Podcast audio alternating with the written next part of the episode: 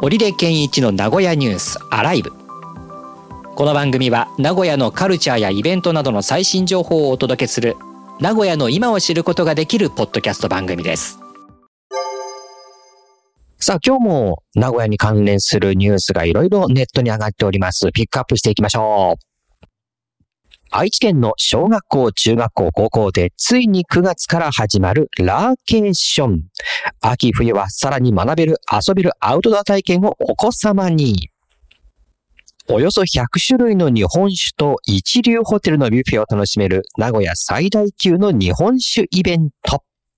FM 愛知がアート展、仮囲いアートエキシビションアートフル2.0とコラボレーション JR 名古屋高島屋で9月6日まで開催。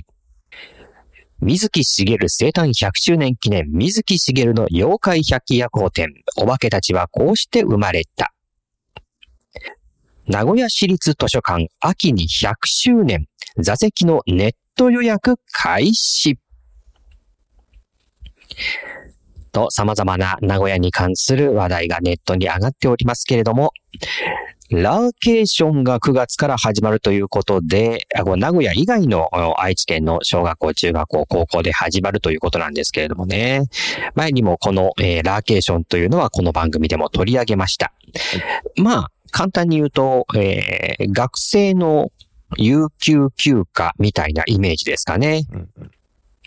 年度に3日取れるということで、まあ、今年度はもう半分以上終わっちゃってるのかな？えー、年度が進んじゃってるんで2日になるみたいなんですけれども、えー、家族と一緒に、まあ、どこかに出かけるなどして、まあ、学びの場所をそちらで作りましょうというような、えー、内容みたいですね。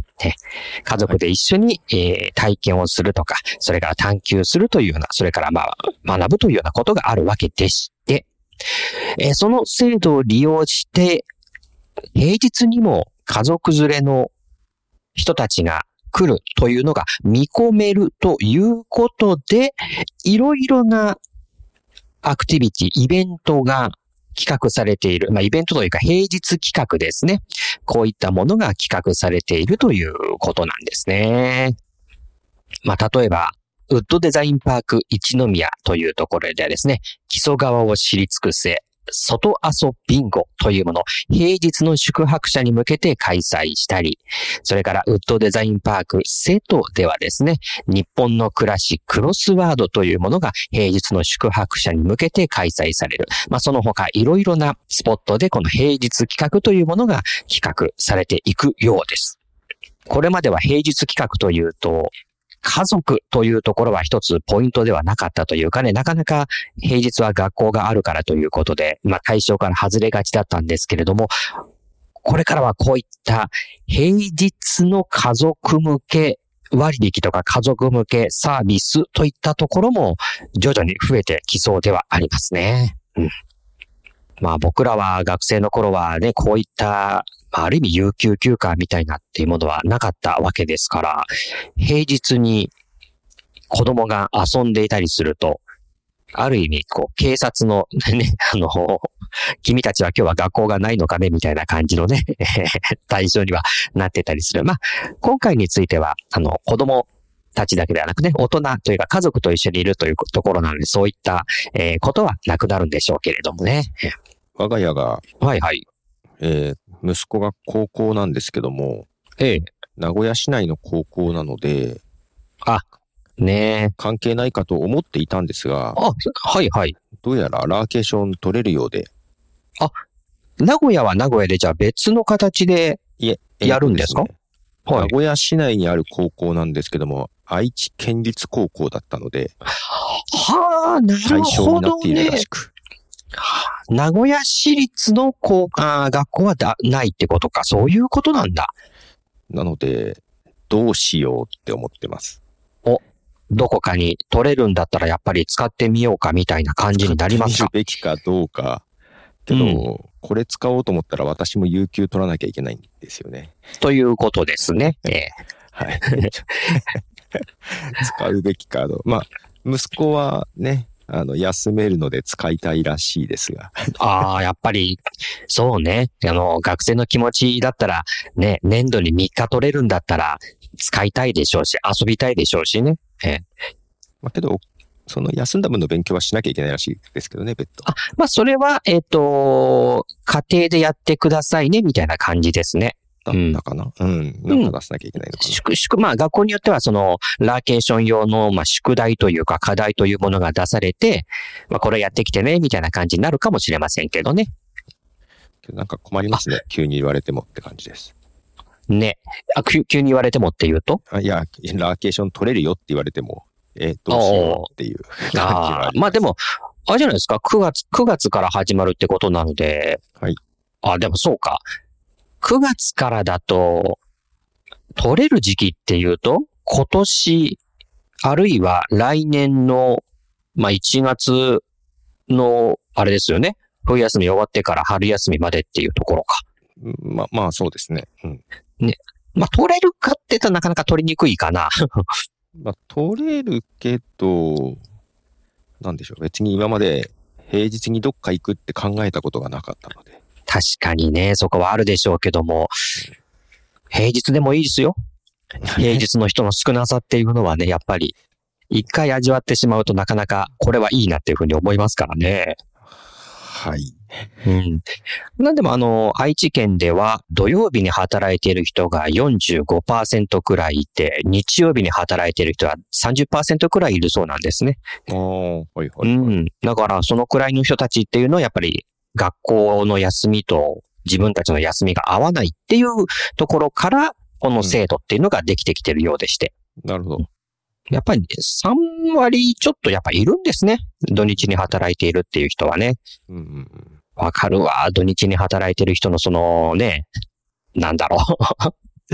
まあその分平日が休みだったりするとね、その平日の、あのー人の少なさっていうのを味わってるわけなんですけれどもね。うん。うんまあ、取る、取り上げられていくのかな？このもうやっぱりやす、どのくらいの子がこれ取るんだろうな、ラーケーション。そうですね。これでもあれか、あのー子供がいるとやっぱりラーケーションっていうのが始まったから休み取れるんだよってことはやっぱり知るわけですもんね。なんかチラシかなんかもらってきましたよ。なるほどね。じゃあやっぱりじゃあどっか行ってみようかっていう、うんうん。うん、感じになるか。でも3日だけなので、そうか、3日まとめて取っちゃえば、水、木、金、土、日みたいな 5, 5日くらいは休めちゃうわけだ確かに、そうですね。なるほど。まとまって取ってしまう。そうか、そうか。まとまって取ってしまうにはいいかもしれませんね。うんうんでもただこれあれですね、あの、学校が、この日は来てねっていうような日は取れないみたいですね。うんうんうんうん。うん。実習とかですよね。そうそうそう。ね、この日テストだからダメよとかっていうのはやっぱあるようなので、そうじゃないところで取れるということになってきますね。なるほど。テスト期間とか考えると結構限られてるとは思うんですけどね。かもしれないですね。じゃあやっぱりまとめて、まとめてっていうか、ラーケーションの休暇っていうのが結構集中しそうですね。この時期っていう。うんかもしれないことになるので、じゃあ比較的大人も有給とか取りやすいのかなある程度こう見て。で、多分ラーケーション取得可能日みたいなものが年度でこう、ひょっとすると、来年度くらいからはね、示されるかもしれないから、じゃあここ有給取ろうかっていうのはやりやすいかもしれませんけどね。というラーケーション始まってどうなっていくのか、テレビやラジオなんかでもまたメディアでもね、ラーケーション特集なんていうのが、えー、愛知のテレビ局ではあるのかどうか。ただこれね、名古屋市が導入してないからやりにくいんだろうな、きっとな。うん。一緒じゃないっていうところがね。はい。はい。さてさて、えー、続きましては、ホテルビュッフェと100種類の日本酒が楽しめるイベント。えー9月16日に名古屋観光ホテルで開催されるということでね、えー大垣のお酒のお店だったんですけれども、なんでも、えー火事になってしまって、うん去年か、えー2022年に火事になってしまいまして、えーそこからまた、えー再起ということで、えクラウドファンディングを行いながら、仮線、え仮の倉庫を建てて、えーさらには倉庫をまた、えー大垣からでしょうかね、横浜に移してというところで営業再開ということで、まあそういった、えー創業10周年という感謝の気持ちと、それから支援ありがとうという思いを込めて、えー大垣の、えー桜酒店、桜酒店さんが、えー行うということなんですね。いやー、なんかこういうのも、いろんな思いがあるでしょうね。ただ10周年っていうだけじゃないのでね。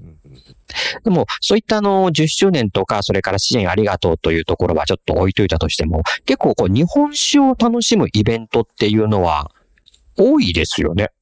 そうですね、聞きますね、確かに。ね。あのーい屋外っていうかね、そういったところでもちょっと酒フェスティバル的なことをやってたりしますから、日本酒のフェスティバルみたいなことをね。うん。各地のお酒が、えー楽しめるということですので、まあ本当にお酒っていうのは、ね、場所によって味わいも若干違ってたりするので、そういったところを楽しんだりとか、ね、それに合う、えー地元のお酒、えー地元の料理を楽しむというようなこともね、できるわけですけど、まあ今回は観光ホテルでのビュッフェということになっていくようですけれども、いいですね。楽しみです。はい。ね、いいですね。また、お酒も、ね、陸奥八仙とか、えー、それから、ザクもあったり、七本槍とかあったりとかって、各地のお酒が本当に楽しめそうですので、うんね、ね、飲みすぎないように楽しんでもらいたいなと思いますね。私、身内をね、あの、酒蔵酒造で酔っ払ってる様子を見たっていう経験があるので、本当に気をつけてください。はい。あの、それもあの、土曜日の昼の、えー、閑散としたターミナル駅っていうね、なかなかこう、さ酒と全く、あの、結びつかないところで身内の本当に千鳥足で酔っ払ってる様子を見まして。うん。ほ本当にあの、志村けんのコントかっていうくらいな感じでした。二人でこう歩いてるのを見て、あ、気をつけよって思いましたね。気をつけてください。本当に。あとですね、はい。えー、これ。JR 高島屋で FM 愛知が行いますあは、い仮囲いアートエキシビションアートフル2.0ですかね、とコラボレーションするというものですけれども。まあ、これはあのーしね、テナントの入れ替えうん。っていう時にね、あの、 Coming Soon みたいな感じの張り紙が貼ってある白い、かこうやりますよね、仮囲い。中の様子見えないっていう。あそこにこうアートで彩りを添えてというような、えーものなんですね。うん。仮囲いアート展ということで、えーこの JR 名古屋高島屋では2回目の開催となるようなんですけれどもね。うん。FM 愛知がこういった形で、えー露出をするというところで、はい。ねえ。いや、でも各ラジオ局のこのね、露出っていうのはなかなか大変だと思いますけれどもね。何でもこう、聞いて、えー、ね、なかなか聞いてくれる人も少なくなっている中で、どうやってこう、えー認知してもらうかっていうところはいろいろ大変かもしれませんけど。うん。ねやっぱりそういったところでイベントをやったりとか、えーしてたりしますけどね。うん。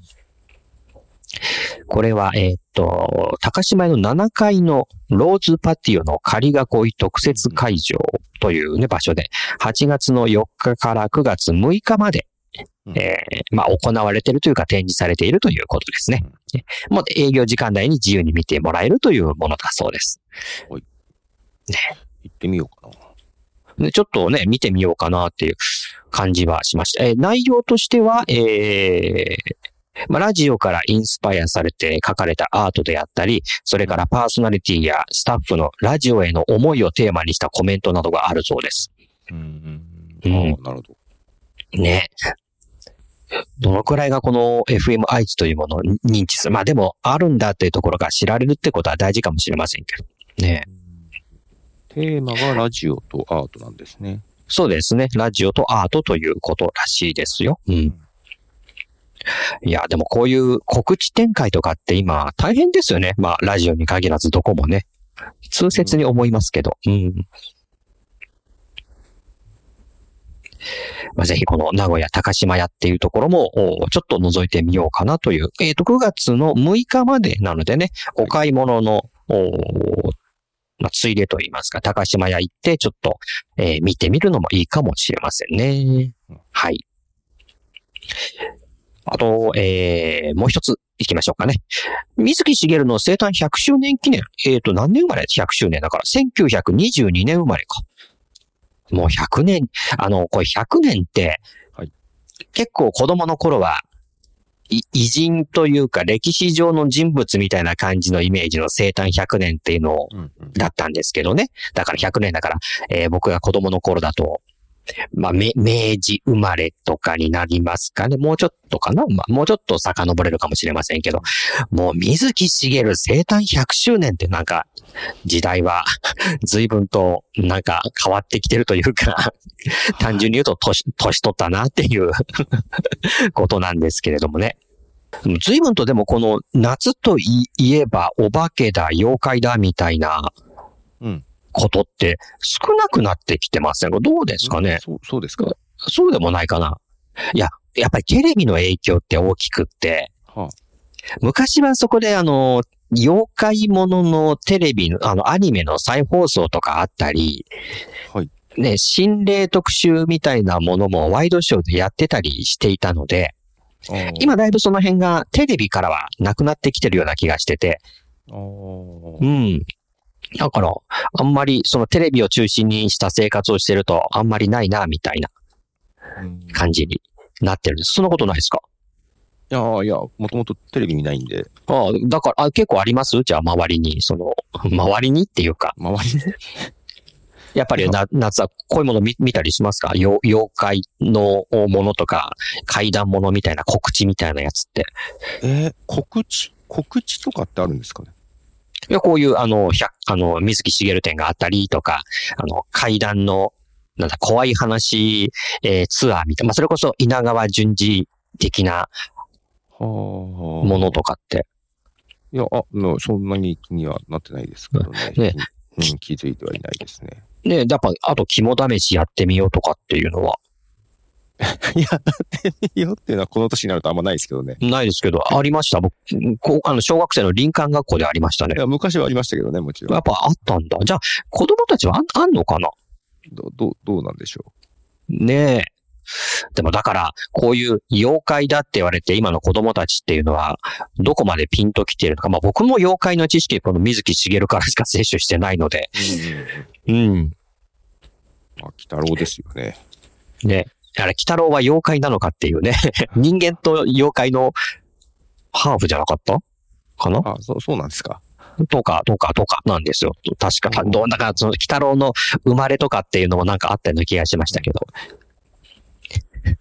ベタな質問しますけど、ね、確かに年中見れるから配信とかで、まあ、確かに季節感ないそうそうなんですよ。ない感じがしててま、あ、けどまだ自分は昔そういう肝試しとかやった記憶があるから、うんうん、まあうん。夏っていうイメージありますけどね。ああね、うん。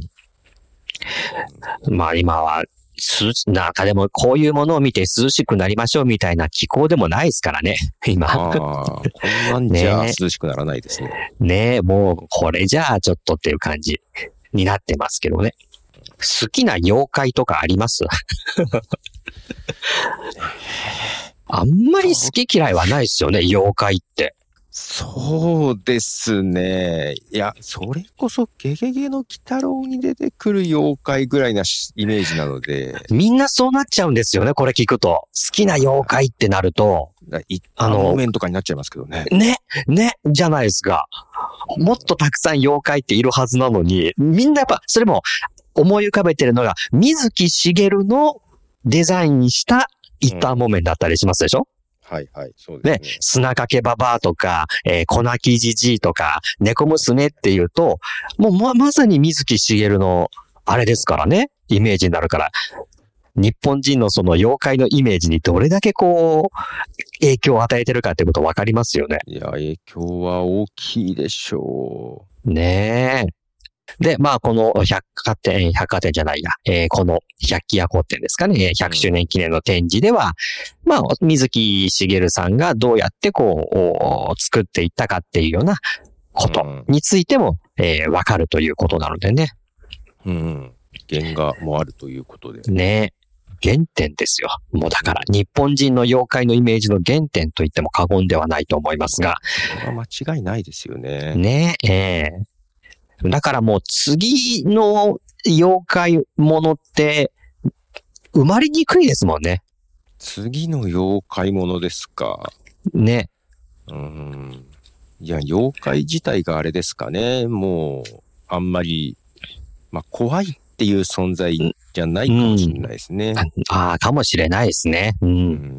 もうヒーローとかそういうような捉えられ方もされるかもしれないですもんね。なるほど。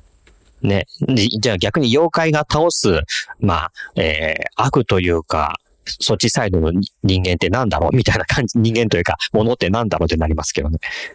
妖怪人間、ベムの敵は人間でしたけどね。あー、やっぱり妖怪対人間っていう感じで。だから、前もね、妖怪人間ベムってなんかドラマ化されましたけども、はい。なんかピンとこなかったのは、やっぱり妖怪がもう今、なかなか現代にはそぐわなくなってるのかなっていう、ある意味ね。情報化が行き過ぎてそうですうんね。うん。うん。この分からないものに対する恐怖みたいなものが、ちょっとうん。違うものになってきてましたよね。ね、ね。あと、えー、デジタル化されても心霊写真とかありますね。えでデジタル化された心霊写真？ほら、あの、アナログの方、ね、今こそ、今みたいにこういったデジカメとか、そういうデジタルで写真撮ってない頃っていうのは、なんか、あのー心霊写真みたいなのがあって、ちょっとこうね、ぼやっとしたものであったけど、デジタルのこういうはっきりした解像度で撮れる時代になってもまた、まだ心霊写真みたいなものっていうのはありますね。あーうんなんか普通に加工もできちゃいそうだけど。まあね、それもあるでしょうけれどもね、なんかデジタルってもっとくっきりはっきり映るものじゃないのっていうふうに思ってたんで、あまだそういう、なんか、よ、えっ、と、心霊写真みたいな、なんかぼやっとしたものっていう、まあアナログ的なものもまだあるんだって思って、まあ、記録自体はデジタルですけど、レンズを通してですからね。ああ、そういうことか。じゃあやっぱり、の、あるはあるんだな、心霊写真っていうのも。